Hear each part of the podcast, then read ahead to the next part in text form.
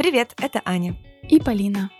В наших головах полно идей и планов, которые хочется осуществить. Но самостоятельно принять решение и сделать первый шаг к переменам бывает сложно. Поэтому мы будем встречаться каждую неделю и договариваться пробовать что-то новое. Ну что, начнем с понедельника. Итак, поговорим о публичных выступлениях. Зачем нужен навык выступлений? Как побороть страх перед аудиторией? Помогает ли сообщить о своем волнении публике? Поговорим с музыковедом и лектором Анной Веленской о том, что самое важное в успешном выступлении. Какие бывают ошибки у спикера? И как сочетать естественность и основательную подготовку. И предложим классные упражнения, которые пригодятся не только на сцене. Ну что, поехали! Привет, Полин. Привет. Как дела? Хорошо. Как у тебя дела? Ты там добралась до своего места отдыха какими-то невозможными путями. Да, 12 часов в самолете, и я на да. месте. Все классно. Притом это Россия. Тут лететь было на удивление как-то спокойно и легко отнеслась к этим ошибкам, неудачам и провалам моей авиакомпании. Быть может, мне помог наш предыдущий эпизод, где мы как раз говорили о том, когда ты позволяешь себе эти ошибки, да, и проще к ним относиться, и оставляешь себе право сделать что-то не идеально и неправильно, то и внешние ошибки как-то воспринимаются проще. Мне кажется, этот выпуск сработал именно вот в этом поле. Ну да, всякое происходит, и некоторые слушатели как раз об этом написали, да, что очень хотелось бы такого отношения от других людей к твоим ошибкам, потому что бывает, да, бывает со всеми, бывают довольно серьезные промахи и прочее. Ну и мы также говорили о том, когда ошибки все таки совершаешь сам, да, и можно самому их проанализировать, сделать из них, правда, выводы. В этом основная обучающая часть ошибки именно в этом. Мы для этого подготовили удобные памятки. Можете переходить в наш Телеграм или ВКонтакте в сообщество. У нас там тоже они публикуются. Постарались там подобрать важные такие интересные вопросы, которые можно себе задать. Мне, например, очень понравился вопрос из того, что я нашла. Ошибка была в стратегии или в методе? Mm-hmm. Или, например, ошибка возникла на этапе плана. Такой ракурс необычный. Мне кажется, было здорово прочитать и поразмышлять над каким-то своим последним провалом в таком ключе. Ну, а сегодня нам уже не терпится перейти к теме сегодняшнего выпуска, потому что просто давно на самом деле мечтали о ней поговорить, и от вас тоже были запросы. Мы хотим поговорить о теме публичных выступлений. Как меньше волноваться, как классно выступать, чтобы тебя слышали, слушали и приглашали на выступление, и отстоять, возможно, свои интересы с помощью своего монолога. И сегодня в гостях у нас в этой теме Анна Веленская, композитор, музыковед, лектор, руководитель открытого музыкального лектория, ведущая авторского шоу о музыке. Анна говорит о музыке очень захватывающе, не скучно, о классической музыке. Иногда сопоставляет жанры и исполнителей, которых обычно не сопоставляют, и это всегда очень необычно, звучит интересно. И, как она сама говорит, она старается популяризировать научный подход к музыке. Привет, Анна. Привет, Полина и Анна. Привет. Мы хотим сразу рассказать, рассказать, почему в этой теме в гостях сегодня у нас именно ты. У тебя очень большой опыт публичных выступлений с 19 лет, и вот сегодня мы хотим как раз расспросить тебя об этом, о твоих личных открытиях в этой теме. Расскажи, пожалуйста, как так получилось, что у тебя уже такой большой опыт выступлений в возрасте, да, в общем-то, не очень большом,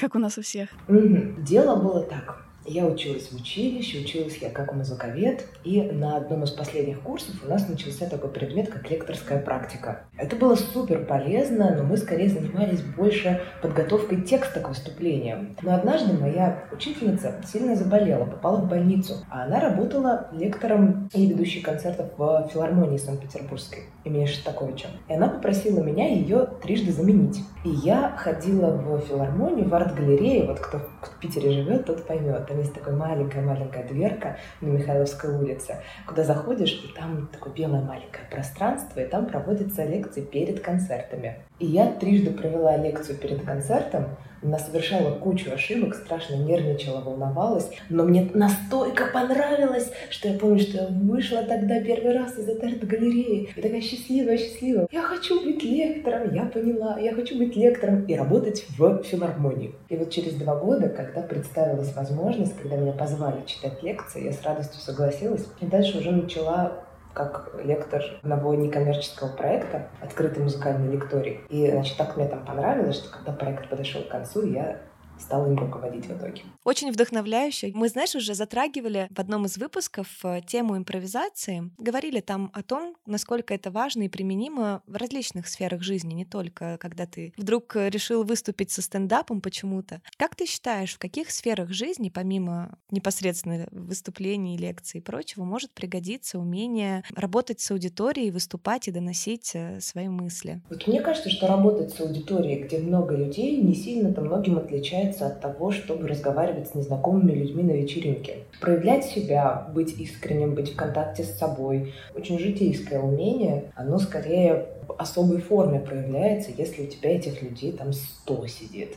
А так, мне кажется, это абсолютно то же самое, как если ты захотела рассказать историю малознакомой компании на вечеринке. Угу. Да, я согласна, что, наверное, умение красиво, убедительно разговаривать, да, говорить уверенно, делиться своей идеей, вдохновлять других, пригодится во многих областях жизни. И если ты на работе что-то презентуешь для клиентов, да, какой-то, не знаю, продукт объясняешь, тебе нужна логика и аргументация, да, это тоже навыки, которые а, в публичных выступлениях мы, в общем-то, прорабатываем. В сегодняшнем выпуске также у нас есть э, партнер уже знакомы вам, это финтех-компания «Точка». Они тоже нам рассказывали о своих практиках публичных выступлений, как внутри компании, так и внешних. Мы уже говорили, что у них есть такая практика демо, презентация, где команды делятся результатами своей работы, да, то есть регулярные такое мероприятие. А внутреннее демо и есть внешнее большое демо для клиентов, где рассказывают о новых сервисах, продуктах, причем те, кто непосредственно занимался этой разработкой, аналитикой. То есть, когда делаешь что-то важное, да, ценное для тебя, и сам публично про это рассказываешь. Очень здорово, что в этом плане никто не завязывается на лидера команды, что обязательно он должен рассказать. Также сотрудники точки часто выступают на внешних конференциях, особенно из команд разработки, найма, холократии. Холократия, как мы помним из первого выпуска про точку, система, по которой организована компания не через управленческую иерархию, а через команды и роли. И я думаю, что вот все, что мы уже с вами узнавали из практик точки, да, и по работе с обратной связью, и об отношении к ошибкам, все это дает почву для того, чтобы люди в целом себя чувствовали в такой компании ценными и уверенными в себе, и, значит, испытывали желание поделиться своими идеями. Мне кажется, это очень здорово. Да, еще такой классный момент, что в точке уделяется очень э, большое внимание помощи в подготовке к презентации спикеру. То есть есть редакторы,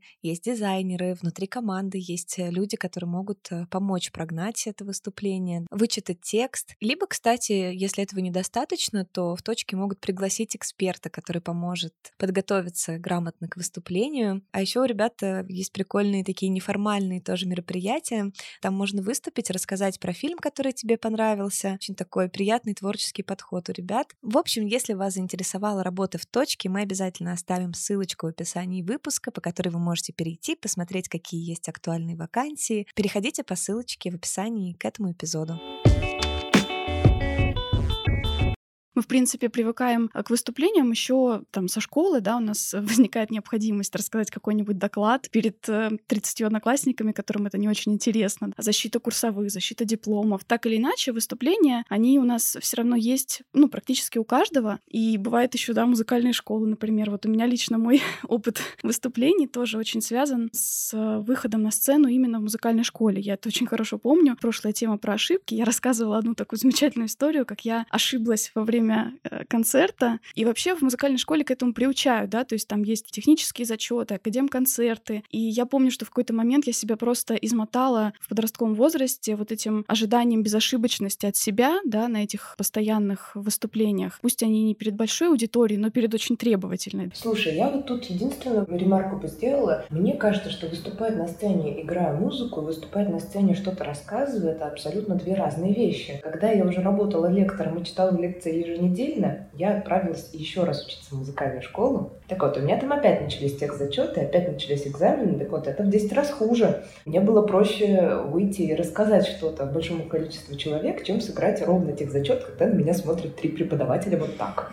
То есть ты, по сути, ждешь оценки выражаешь себя через звук. Тебе нельзя ошибиться, потому что ты играешь авторское произведение. Когда ты говоришь, ты говоришь свое авторское произведение. Вот и мне кажется гораздо проще и естественнее, приятнее. То есть это можно можно сопоставить только с тем, что ты играешь свою собственную музыку.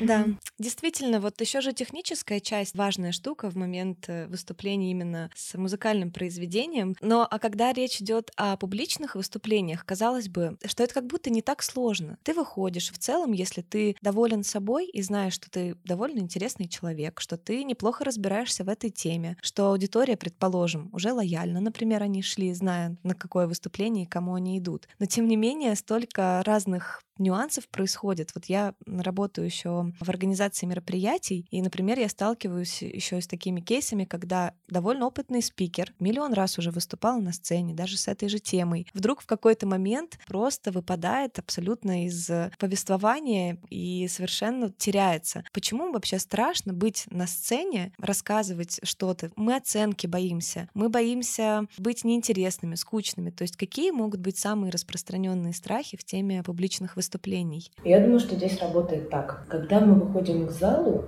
мы проецируем на него свои ощущения по поводу себя. Поэтому каждый проецирует что-то свое. Кто-то выходит и думает, что его осудят, потому что он совершит ошибку. Есть здесь начинается такая большая проекция. В этот момент самая большая ошибка думать, что это реальность, что так оно и есть не работает так, что есть некие распространенные страхи, их нужно по пунктам перечислить и с каждым отдельно работать. Лучше уловить схему, почему этот страх возникает, и фиксировать, что у тебя за страх. В том числе это хорошо помогает понять, что ты в действительности про себя думаешь, любимого.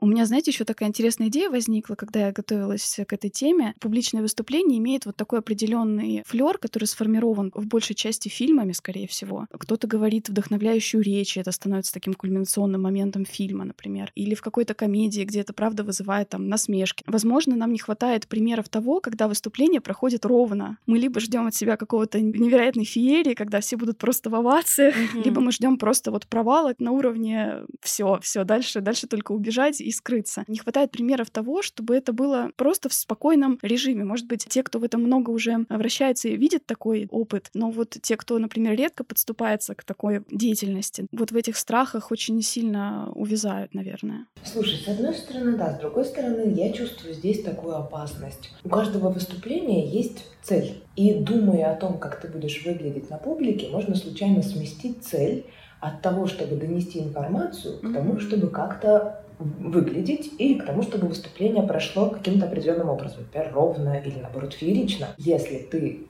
э, испытываешь не, э, страшное нетерпение, чтобы поделиться, в этот момент мы категорически не можем думать про то, что про нас подумают. И вот можно довести себя до того состояния, когда ты бежишь рассказывать незнакомой аудитории очень важную для тебя вещь, при этом теряется вот это ощущение важности, насколько это ровно пройдет.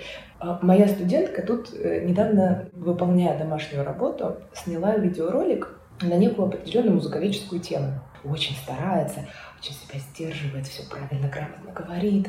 Вот. И вдруг на восьмой минуте он приводит одну деталь, которая выдает ее любовь к определенному фильму она страшно оживляется, у нее меняется все, меняется лицо, тело, брови, глаза. Эти несколько секунд прямо у меня возрастает интерес несколько раз, когда я смотрю этот видеоролик. Именно эта зернышко, именно эта тема, эта мысль настолько увлекла эту девушку, что нужно было про эту мысль снимать видеоролик. Угу. Тогда бы он весь был вот такой.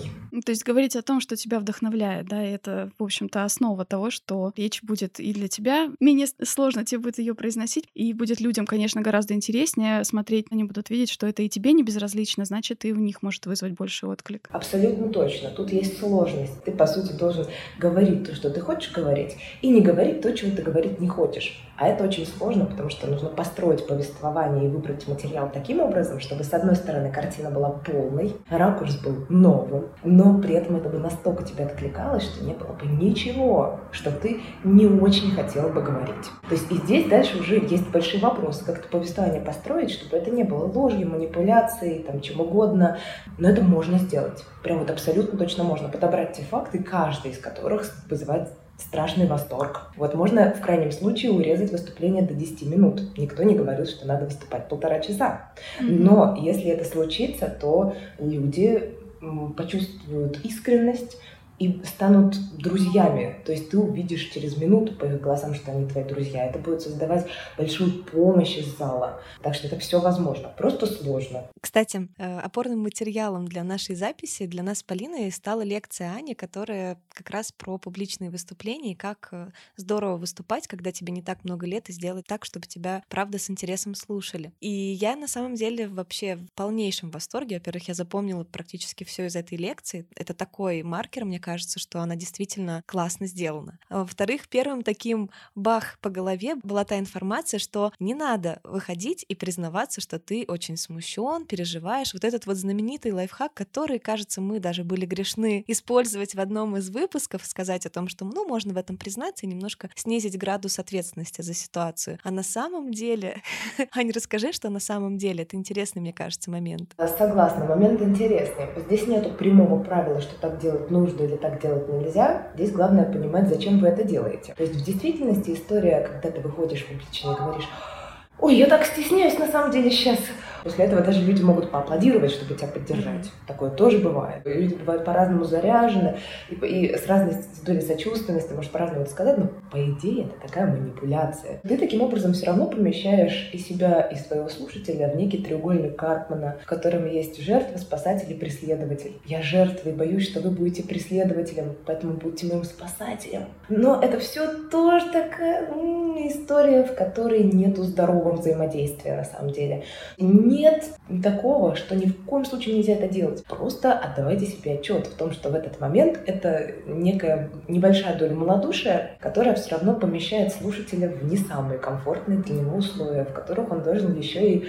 сочувствовать лектору, а это отбирает часть процентов его сил умственной занятости, угу. и он мог бы потратить их на впитывание материала. Иногда я все равно использую этот прием, но только когда без него не в моготу. Например, вчера у меня была лекция, я рассказывала про Шопена. И в какой-то момент немножечко потеряла мысль. Что-то там случилось. Я живой человек, что-то там скрипнуло, дверь открылась. И я засуетилась. То есть, когда я теряю мысль, я знаю про себя такую особенность. Начинаю суетиться и что-то вот говорить, пока вот у меня рот говорит, я сейчас мысль заново слыплю. И вот как только я это почувствовала, это же всем заметно, все всем заметно. И когда я это заметила, я остановилась и сказала, знаете, я сейчас отвлеклась, затревожилась и засуетилась я сейчас переговорю эту тему. И люди посмеялись, потому что в действительности это забавно, с одной стороны. С другой стороны, некая разрядка атмосферы. С третьей стороны, ну, я почувствовала, что надо это сказать. Ну, и сказала. Искренность подкупает очень. Искренность, да, в общении с залом абсолютно необходима. Главное не призывать его тебя спасать. Ты можешь над собой подшутить, посвятить в свою кухню. Главное понимать, что никакие треугольники Карпмана нехорошо. Угу. Мне кажется, что еще в эту тему же, наверное, хорошо подходит там еще одна мысль, которую ты тоже сказала, что публика скорее к нам нейтральна, чем как-то нацелена на то, чтобы в нас выискивать какие-то наши ошибки, оговорки и прочее. Да, мы очень боимся потерять мысль, боимся, там, презентация не запустится, еще что-нибудь такое. И очень за это все переживаем, но чаще всего люди уже пришли, правда, они находятся в зале, они скорее нейтральны, чем настроены как-то тебя воспринять негативно. Слушай, с одной стороны, ты права, с другой стороны, когда мы начинаем сильно размышлять по поводу того, как публика к нам нейтрально или хорошо, или плохо относится, это сигнализирует о том, что вместо предмета своей лекции мы начинаем делать этим предметом себя. Мол, вот люди пришли послушать меня.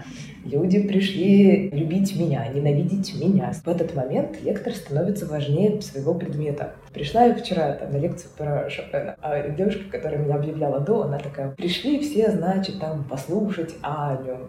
Аню, вот это успех. Я такая, по-моему, успех тут у Шопена. Ну, то есть все пришли послушать про него. Мне кажется, что он достиг успеха. Вот, а я расскажу про Шопена, конечно, без проблем.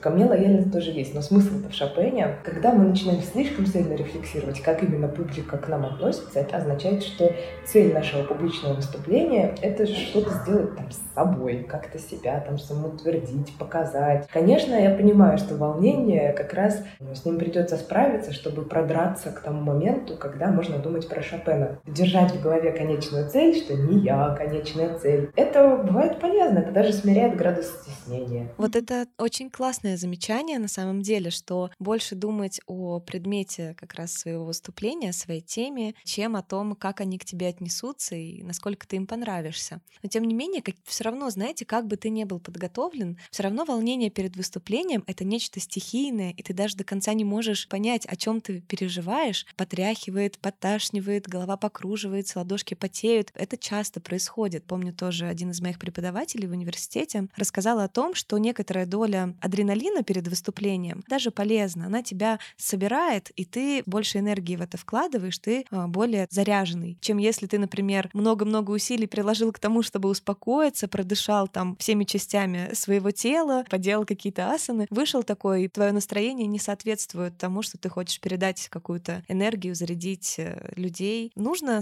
бороться с этим волнением или нет? Как ты считаешь, это друг или враг все-таки выступающего? Я вижу два аспекта адреналина и волнения. Первый способ борьбы с волнением — это обнаружить, что выступление не про тебя. Ну хотя кто знает, может вы рассказываете про себя. Это, это совершенно другое, но это редкий случай. Я рассказываю про Шопена, ему бы поволноваться. Mm-hmm. Это здорово убирает волнение. Прям вот оно его смещает как раз в нужную адреналиновую сторону от панического адреналина. Оно, наоборот, делает такой вдохновляющий, азартный адреналин. Я тут занимаюсь тем, как будто игнорирую то, что лектор в действительности является живым человеком и все равно волнуется.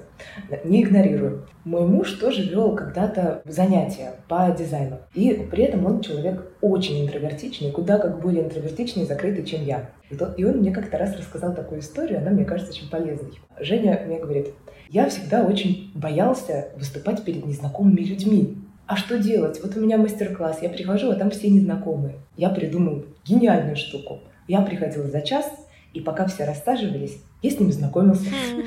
Это же абсолютно гениально. То есть, как бы, типа, найти, найти причину своего волнения, то сейчас вы скажете, ну, это немножко абсурдно, одно дело мастер-класс, а если я выступаю разовые, там все сидят, а если это фестивальная история, мне нужно там выходить на потоки, тоже можно сделать по-разному. Например, чувствуете, что людей очень много. Ну вот вышли и дали себе две минуты осознать, что людей много, но они не масса.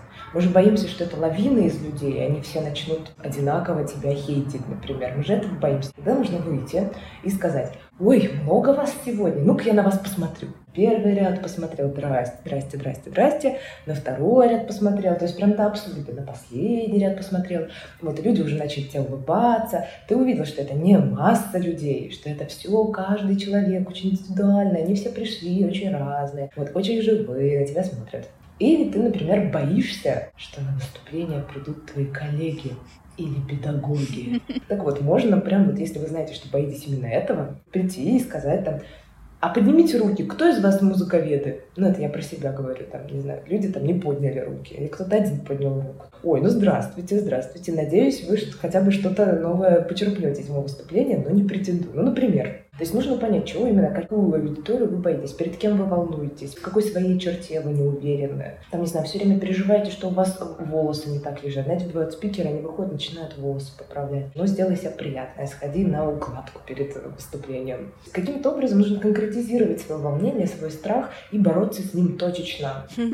Создание комфорта, кстати, мне кажется, да, правда важно. Физически для себя в этот день сделать тогда все максимально комфортно, чтобы тебя ничего лишнего не раздражало. У меня был еще другой опыт, когда я выступала с э, поэзией собственной или чужого сочинения. Ну, тоже волнительный такой момент, на самом деле. Мне, конечно, очень помогала хорошая подготовка, безусловно, к тому, чтобы я точно знала. Материал во мне, я помню. То есть, если это нужно было знать наизусть, я хорошо это знаю. Если у меня есть возможность оставить себе опору там в виде текста, она тоже есть. Одетая комфортно, я знаю, как мне выходить, где точка, куда вставать на сцене. Ну, то есть, все вот эти моменты тоже для себя хорошо бы просмотреть, вспомнить. По поводу вот каких-то там дыхательных вещей есть такое простое упражнение на концентрацию, да, когда когда мы минуту или две минуты смотрим на любой предмет в помещении и его описываем всяческими разными способами, как нам придет в голову. Мне кажется, это тоже может немножко вот подзамедлить. Все-таки, когда мы волнуемся, чаще мы склонны ускоряться и в движениях, и в речи. Такая штука может немножко быть полезной. Не прям вставать там в позу собаки за кулисами, но вот посмотреть на какую-нибудь кулису как раз, рассмотреть, какая она там пыльная, красная, бархатная, например. Да, я вот сейчас тоже стала вспоминать, что это бывает действительно очень страшно Если ты прям совсем действительно в панике перед тем, как выходить на сцену, то в действительности вы правы, девчонки. Надо сначала себя порегулировать каким-то любым образом, а потом уже вот это вот все, выходить на сцену, на всех смотреть и так далее, и так далее. Я просто уже немножко про это забыла. У меня как-то было меньше проблем с этим. Ну да, ты уже из другой точки немножко на это смотришь. Как раз недавно у меня был случай на работе, когда пригласили тренера по сценической речи, и мы отрабатывали определенные упражнения для того, чтобы и меньше волноваться, поработать с голосовыми связками, с телом, с движениями. И затем в конце нам нужно было выступить на произвольную тему в течение двух минут, используя новую информацию, которую мы узнали. Он предлагал следующую схему построения своего повествования. Это знакомство с темой в данном случае, завязка, то есть э, почему она важна, эта тема, конфликт, то есть в чем сложность этой темы и почему о ней стоит поговорить, переломный какой-то момент, подъем, еще это в скобках называется рассвет по-другому, и в конце мораль, для чего на самом деле все это нужно, почему это важно. Держа вот это в голове, что я должна следовать вот э, этой конструкции, еще были моменты, где нужно стоять относительно да, своего повествования, что, мол, сцена делится на определенные сектора, где-то ты о позитивных вещах говоришь, где-то о негативных, ты все это держишь в голове, и у тебя просто ты теряешь мысли и, и так далее. То есть очень много правил. Как вообще соблюсти этот баланс, чтобы действительно твое выступление было грамотно простроенным для того, чтобы максимально классно преподнести информацию, и чтобы ты все-таки оставался собой и естественным. Есть только одна штука, которая все это, по-моему, собирает в одно. Ну, Ань, а о чем были ваши те выступления с тем преподом? Твоя тема, например, о чем была? Моя тема была как добраться до работы и не умереть. например.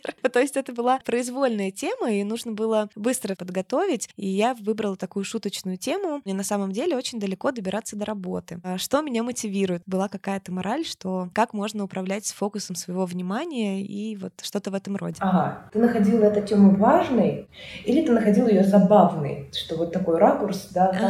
Хи-хи-хи. Я поняла. Я находила эту тему важной по поводу управления своим фокусом внимания, главной цели того, что ты вообще делаешь. Но решила зайти э, в это через шуточную форму, чтобы это чувствовать себя максимально естественно, рассказать это через свою историю. Угу, поняла. Но эта же тема действительно очень важная. То есть ты внутренне веришь в то, что все люди должны управлять фокусом внимания.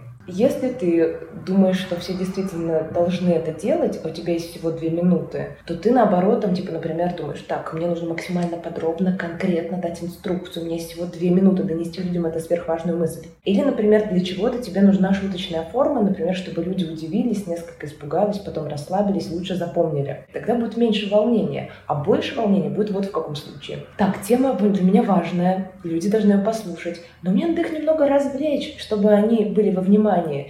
Я никак не смогу довести это серьезным образом. Я их немножко развлеку, они станут лояльнее и повеселятся, это безопаснее для меня. Они мне лучше доверятся, если я расскажу через свою историю, плюс это всегда хорошо работает. Личная история, личная история, хороший инструмент. Поэтому и к этой теме я присуну этот инструмент. Mm-hmm. К чему я это говорю? У выступления должна быть глобальная цель, цель поменьше, некая конечная цель и дальше инструменты по донесению этой цели. И тогда вот оно начинает складываться в повествование. Что я имею в виду? Например, тебе, допустим, Ань, хочется, чтобы люди были осознанные. Ты веришь в это. Или, там, не знаю, э, города должны быть удобными, а наука должна быть доступная для людей. Ну, то есть какие-то вещи, которые прям вот говоришь, и улыбаться хочется, и прям на душе тепло. Потом ты думаешь, какой у меня есть инструмент в моей профессии э, или какие-то мои знания, которые могут приблизить людей вот к этому. Возможно, мне нужна личная история, порефлексировать, как я это делаю. Там, хм, мне пригодятся исследования или не пригодятся. То есть в итоге ты выясняешь, что чтобы мир был справедливый, ты должен рассказать вот эти три штучки. И вот когда ты начинаешь разматывать эти маленькие штучки на большую,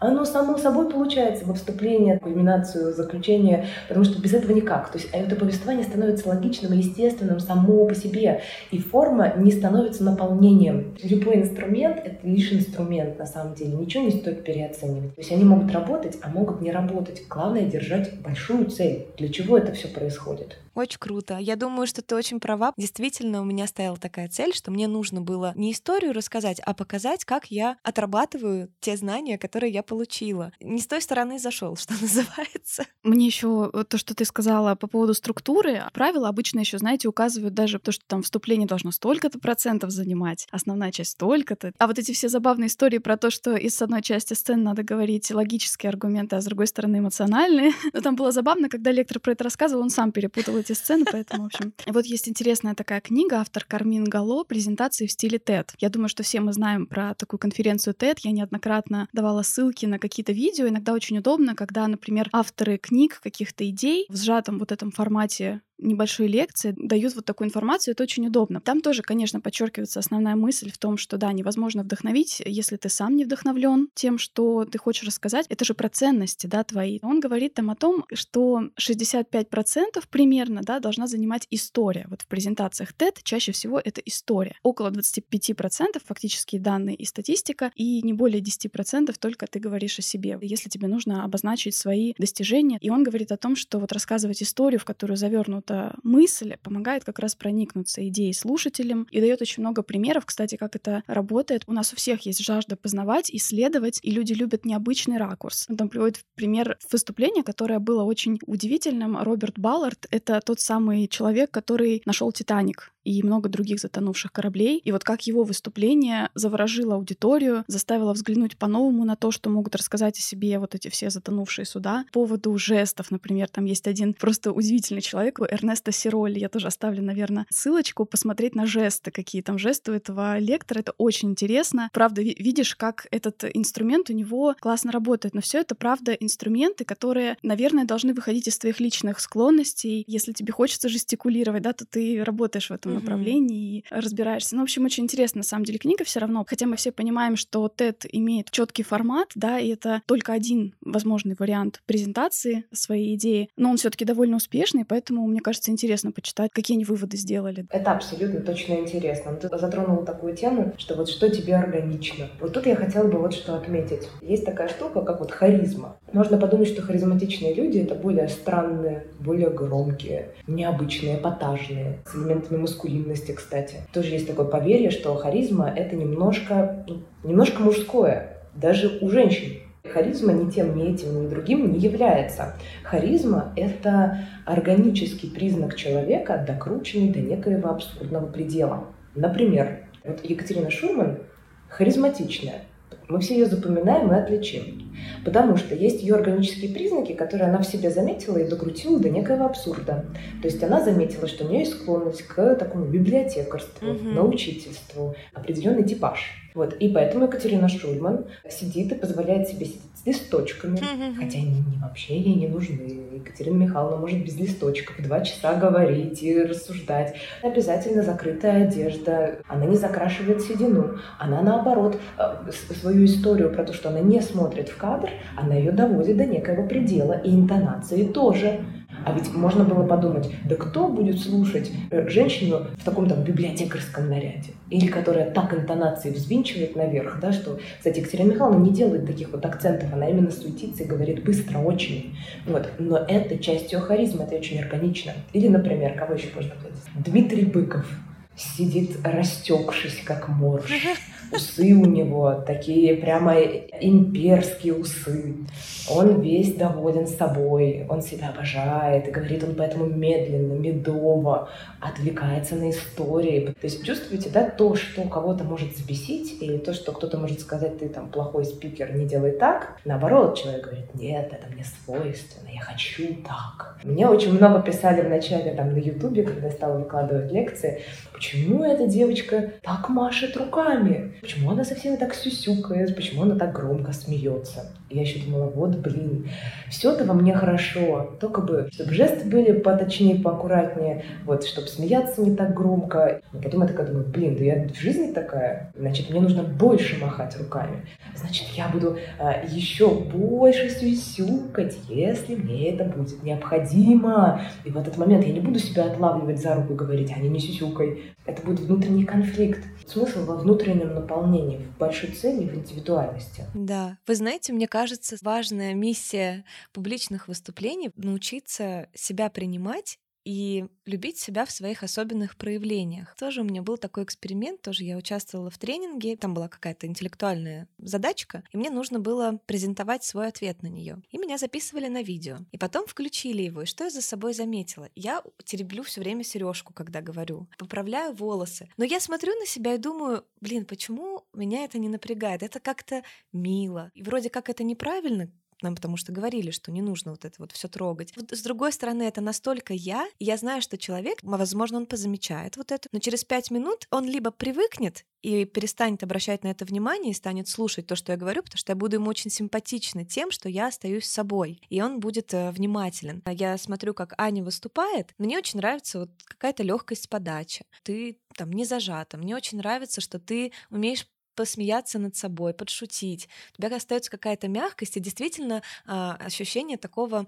э, восторга, что я вам сейчас такое расскажу, такое расскажу. Уже не замечаю каких-то там нюансов, что ты трогала ты волосы или не трогала. Я все, я там уже, я с тобой, я это все слушаю. Кстати, про видео я как раз тоже нашла тут недавно свое вот одно из первых выступлений на видео со стихотворениями как раз. Это был творческий вечер литературного объединения, в котором я состояла. Нужно было выйти, кроме того, что стихи просто зачитать, еще как раз сказать несколько слов о том, как я сюда пришла. Боже, у меня так там дрожал голос. Я стояла и опиралась на стул, который рядом был. Потом были другие выступления. Легче удавалось справляться с волнением. И я, кстати, еще вспомнила, был еще такой опыт интересный, когда я выступала в баре. Музыкальная программа, смешанная со стихотворными вставками. Цель была именно познакомить людей с такой а, музыкой малоизвестной, и под нее подбирали молодых авторов, кто читал свои стихи, или других авторов. И вот это тоже такая необычная штука, когда у тебя 20 минут между музыкальными паузами, кто-то пьет коктейль, вдруг ты выходишь к микрофону, и тебе нужно сказать. На самом деле, чаще всего удавалось как раз привлечь внимание. Ты очень на уровне с этими людьми, ты как раз очень хорошо видишь глаза тех, кто особенно близко, и они мне все равно очень запомнились. Mm-hmm. Кстати, Ань, а на какую максимально большую аудиторию тебе приходилось выступать на сегодняшний день? 450 человек. А легче выступать на 30, 100 или 450 человек? В зависимости от формы зала максимум человека, на который можно выступать, это э, измеряется так. Ты должен видеть глаза тех, кто сидит на заднем ряду. То есть, если это светлый амфитеатровый зал, то ты можешь вместить больше человек, да, например, 400 человек и со всеми быть в контакте. Если это прямо выстроенный зал, то это, ну, 200 это максимум. А ты прямо чувствовала, что твое выступление на такую аудиторию, где ты не видишь э, глаза последнего ряда, каким-то образом ты почувствовала, что было что-то не так? Конечно, все было нормально для тех, кто сидел впереди. Я имею в виду, что если ты не видишь задних рядов, то они как галерка в классе, mm-hmm. они перестают работать. То есть, типа, это просто люди сидят и слушают. А куда это годится? Это никуда не годится. То есть люди должны максимально участвовать, отвечать на вопросы. В их глазах должно быть сомнение, раздражение, радость, восторг. Да? То есть это внутренняя работа. С телефоном, кстати, нет ничего страшного. Я бы очень расстроилась, если, там, не знаю, прихожу на лекцию, а мне говорят, телефон не брать в руки. Я такая, как? Мне же нужно раз в 15 минут посмотреть в телефон. Это не зависит от лектора, просто 2022 год. Это очень большой челлендж. Э, говорить так, чтобы люди посмотрели в телефон. Но это не должно превращаться в челлендж, ничего страшного, если они туда смотрят. Вот, кстати, сейчас то, что ты говорила, мне очень напомнило в той лекции, про которую мы говорили чуть раньше, ты говорил очень интересный момент э, про сопротивление публики. Можешь сейчас раскрыть немножко этот э, момент, потому что это, правда, мне кажется, очень важная мысль. Да, конечно. Вот есть такая штука, как сопротивление публики. Некие раздражители, которые лектор почему-то допускает в себе, если ты не, допускаешь никаких э, штук, которые вызывают сопротивление, то не будет ни одного человека, который будет скучать на лекции, раздражаться или задавать каверзные вопросы. А если это случилось, значит, ты допустила какую-то штуку, связанную с сопротивлением. Например, если ты сам не уверен в том, что ты авторитетен для публики, ты начинаешь заниматься неймдропингом. Выходишь и говоришь, ну, как всем известно, ну, как говорил там какой-нибудь э, и в этот момент вы можете попасть в ту часть аудитории, для которой это болезненный триггер, которых бесит авторитетность. Типа Ой, они я. скажут, кто еще тебе сказал, что все это знают? Что ты сыпешь именами? И в этот момент какой результат вы получаете? В конце обязательно такой человек встанет и спросит, а что вы думаете по поводу высказывания этого человека в этом году? То есть это будет абсолютно логичный результат того, что ты сам натворил. Или еще одно. Бывает, человек выходит, и вот видно, ну, смущается, стесняется, делает вид, что не, не смущается, не стесняется. Этим самым он тоже может вызвать раздражение, потому что это неискренность. И в этот момент э, э логичный результат, причем, понимаете, это все абсолютно неосознанно. Просто кто-то начнет отвлекаться, болтать, ронять номерки, все начнет работать на то, чтобы этого человека отвлекать, как детишки в классе, как звери, да, начнут чувствовать, где неискренность, чтобы выкопать, выкопать искренность. А ну-ка я отвлеку этого стесняку, чтобы он наконец застеснялся нормально, и я отпустил себя, потому что мне некомфортно в этой лжи. Угу. Немножко в подтверждение этой мысли нашла такую э, цитату из книги. Она больше о речи лидеров. Она называется «Говори и вдохновляй». Он делает отсылку к риторике Аристотеля. Аристотель называл три э, составляющих успешной публичной речи. Это спафос и логос.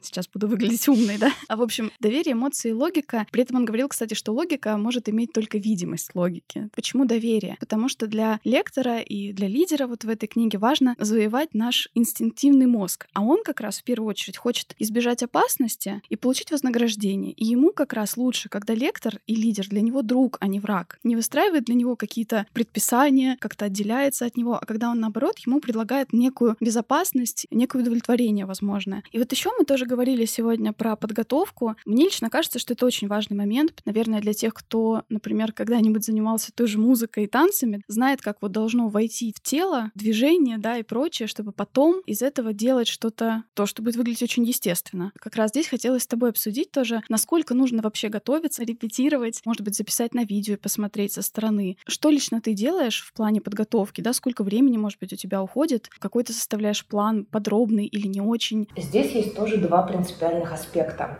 Это подготовка к конкретному выступлению и подготовка к тому, чтобы выражать свою мысль без лжи. Если э, про второе говорить, то подготовка происходит так.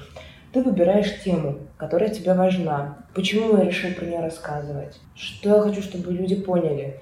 Там, не знаю, вот касательно моей профессии, это прям вообще острый момент. А зачем им про Вагнера-то? Ну, типа, что, музыки не хватает? И вот в этот момент диалога с самим собой просыпается самое важное, да? То есть ты себя возражаешь и такой, ведь у Вагнера есть вот такая особенная мысль. Ты такой, все, понятно, беремся. Окей, хорошо, делаем. Дальше ты э, выстраиваешь от большой цели до маленькой. Чтобы людям дать это, что мне, какие примеры мне нужны, какие факты мне нужны. Здесь еще важный вопрос, какие факты мне не нужны. Запланировал рассказать про Вагнера, про его там биографию. Но если ты простраиваешь цели от большой к маленькой, то ты вдруг обнаруживаешь, что тебе ни для чего не, не нужен год рождения Вагнера. То есть в действительности нет ничего обязательного, что ты должен сказать. Моя подготовка выглядит так, что я сначала накидываю и придумываю, что бы я хотела сказать, а потом, к сожалению, выбрасываю, потому что понимаю, что это недостаточно помогает. После этого я накидываю тезисы, которые в действительности помогают понять предмет, разделяю их на блоки. Дальше я накидываю это в слайды в Keynote, или в PowerPoint, вот, просто названиями. После этого я думаю, что может проиллюстрировать это название. Иллюстрация это может быть или картинка, или текст, или текст с картинкой. Это все является иллюстрацией. И вот таким образом я составляю конструкцию некую,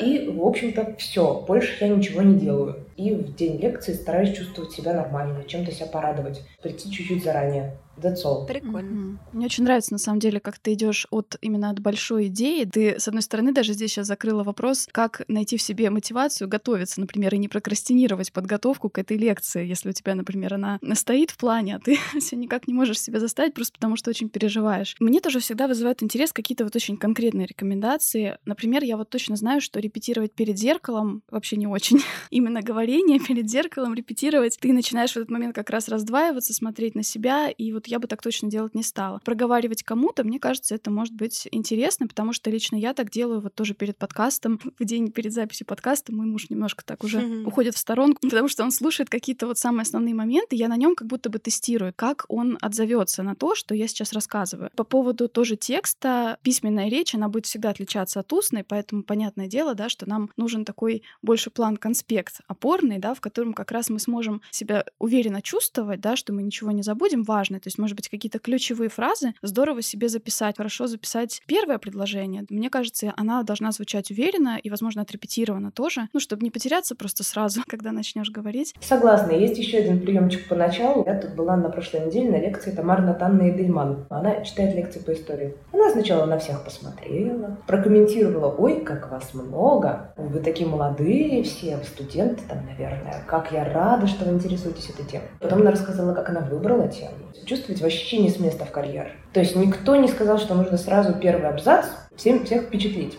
Это хороший способ, это здорово. Если у вас мало времени, то обязательно, да, все, вот то, то, как Полина сказала, конечно, прописать, выучить все это. Но это не единственный способ. То есть, если у вас времени есть в запасе или еще как-то, или вы не, не на Ютубе, в котором все после 30 секунды понимают, будут они смотреть или нет, вот можно потратить время на это. То есть вот такие вещи вначале, по крайней мере, не запретные. Я часто вижу, что люди, там, начинающие молодые лекторы, они прям не разрешают себе этим пользоваться. По крайней мере, попробовать какое-нибудь одно выступление, там, а, отведите на то, чтобы попробовать начать иначе. И понаблюдайте за собой. Если честно, меня так вдохновляет все то, о чем мы сегодня говорим. Знаешь, я не очень структурный человек. Когда начинаются много каких-то правил, которые я почему-то должна обязательно соблюдать, у меня начинается дикий зажим, потому что я боюсь что-то упустить и сделать это неправильно. И мне так близко то, что ты говоришь, вот этот формат эксперимента. Вот ты знаешь, что можно вот так сделать, а можно так не делать, а можно попробовать вот так. И ты хочешь экспериментировать и правда отталкиваться да, от своих ощущений в момент того, когда ты используешь те или иные инструменты. Мне кажется, что самое классное — это найти свой идеальный рецепт или несколько своих э, коронных блюд и вот таким образом их преподносить, эту информацию, вот держать в голове, что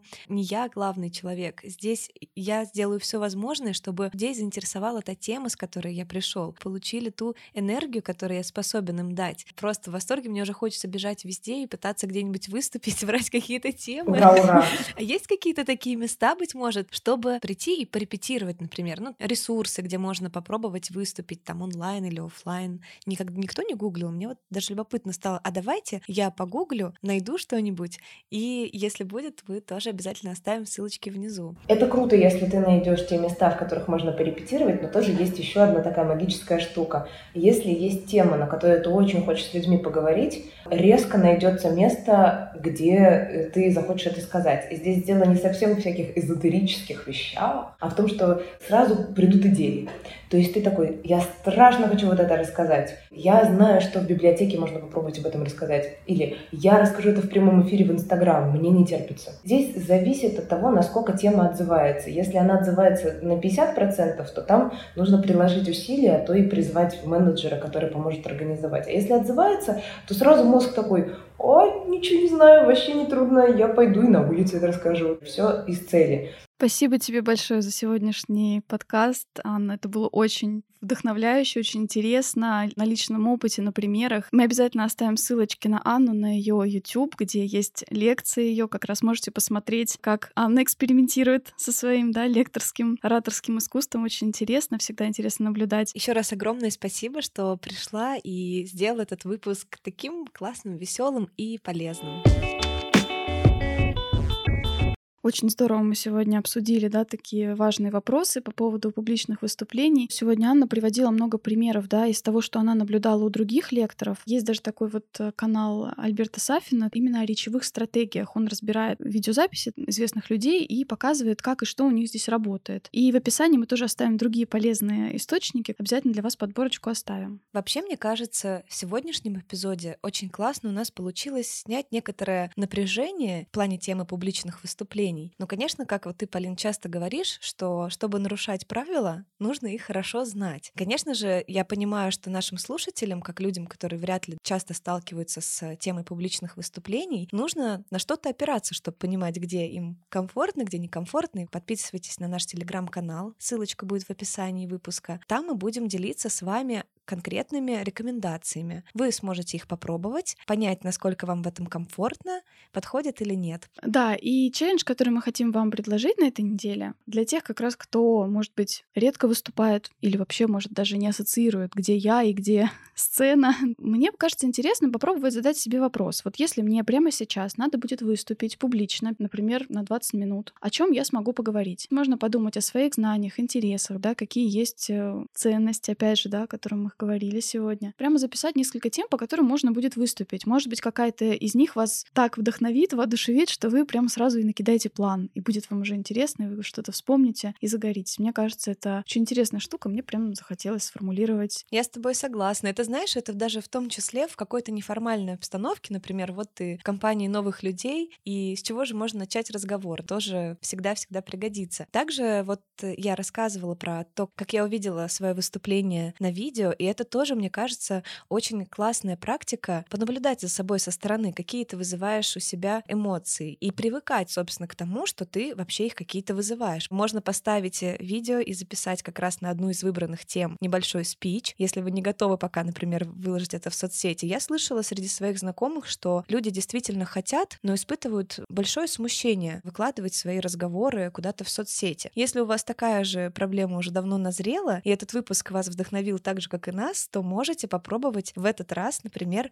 выйти в прямой эфир или записать несколько сториз, где вы рассказываете какую-то важную для вас интересную или смешную тему. Да, а еще мне кажется очень важно все-таки практики, которые связаны чаще всего вот с голосом и дыханием. Это на самом деле основа, наверное, хорошей плавной речи. У многих из нас с этим бывают проблемы. У меня тоже я часто начинаю либо тараторить, либо задыхаться в каком-то моменте. Здесь есть два замечательных упражнения. Мне они прям понравились из всего, что я нашла. Они такие самые мне показались, не знаю, забавные. В общем, первое связано с известным стишком, который, может, многие знают, «Дом, который построил Джек». Mm-hmm. Это вот для тренировки дыхания. Оно как раз постепенно нарастает, как мы помним, да, там появляется и пшеница, и синица, и пес без хвоста и кот. И, в общем, mm-hmm. так вот, потренироваться, чтобы каждый отдельный абзац этого стиха читался на одном дыхании. Это как раз научит э, медленно выдыхать, чтобы твоего дыхания как раз хватало ну, на больший запас слов. При этом контролировать выдох и дышать животом. В общем, очень интересно. Я вот прям вчера открыла и сидела читала. Класс. Два петуха, которые будет того пастуха, который бронится с коровницей строго, который, который доит да? корову без рога. Да, в общем, вот это все, мне кажется, очень забавно. Я прям попробую, и мне кажется, это здорово. Давайте попробуем попробуем. Да, второй момент, который мне тоже понравился, это про больше про интонацию. Разнообразие интонации, мы немножко об этом меньше сегодня говорили, я думаю, это правда больше про речь в целом, но мне кажется, это интересно, чтобы как раз придать э, разнообразие тому, да, как мы звучим. Там будет такое простое предложение. Джим Браун и Роберт Джонс прибыли в город. И вот эту фразу нужно произнести каждый раз с разным выражением. С гневом, с любопытством, с утешением,